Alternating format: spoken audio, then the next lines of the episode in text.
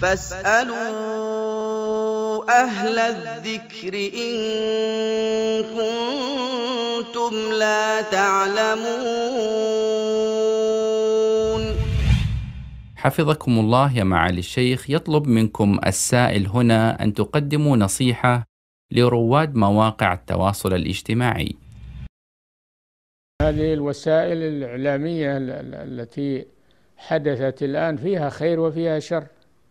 إذا استغلت في الخير صار فيها خير ونفعت. وإذا استعملت في الشر صارت شرا على الناس جميعا على المسلمين وغيرهم. فهي سلاح سلاح ذو حدين. إن استعمل في الخير نفع وإن استعمل في الشر فإنه ضر. فعلى شباب المسلمين أن يتنبهوا لهذا وأن يأخذوا من هذه القنوات وهذه المواقع ما فيه فائدة وفيه نفع لدينهم ودنياهم وأن يترك الغثاء وأن يترك أن يتركوا ما فيها من أفكار ضالة وآراء منحرفة وجهالات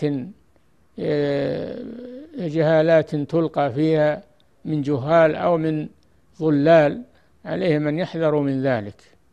والعلم لا يتلقى من المواقع ولا من الشبكات. العلم إنما يتلقى من العلماء من الكتاب والسنة على أيدي العلماء لا يتلقى من الشبكات ومن الإشاعات ومن المواقع. هذا تضليل. فالعلم إنما يؤخذ عن العلماء مباشرة بدون أما الذي يؤخذ من الشبكات ومن وسائل النشر فهذا ضرره أكثر من نفعه إن كان فيه نفع. هذا ضلال هذا ضلال ولا المسائل لا تطرح في الشبكات ويطلب من الناس الإجابة عليه إنما تطرح على العلماء ترسل للعلماء مباشرة وهم الذين يتولونها. وإذا جاءهم أمر من الأمن أو الخوف أذاعوا به. هذا من الإذاعة من إذاعة الأمور على العوام وعلى الجهال وعلى ويدخلون فيها ويحللونها بغير علم.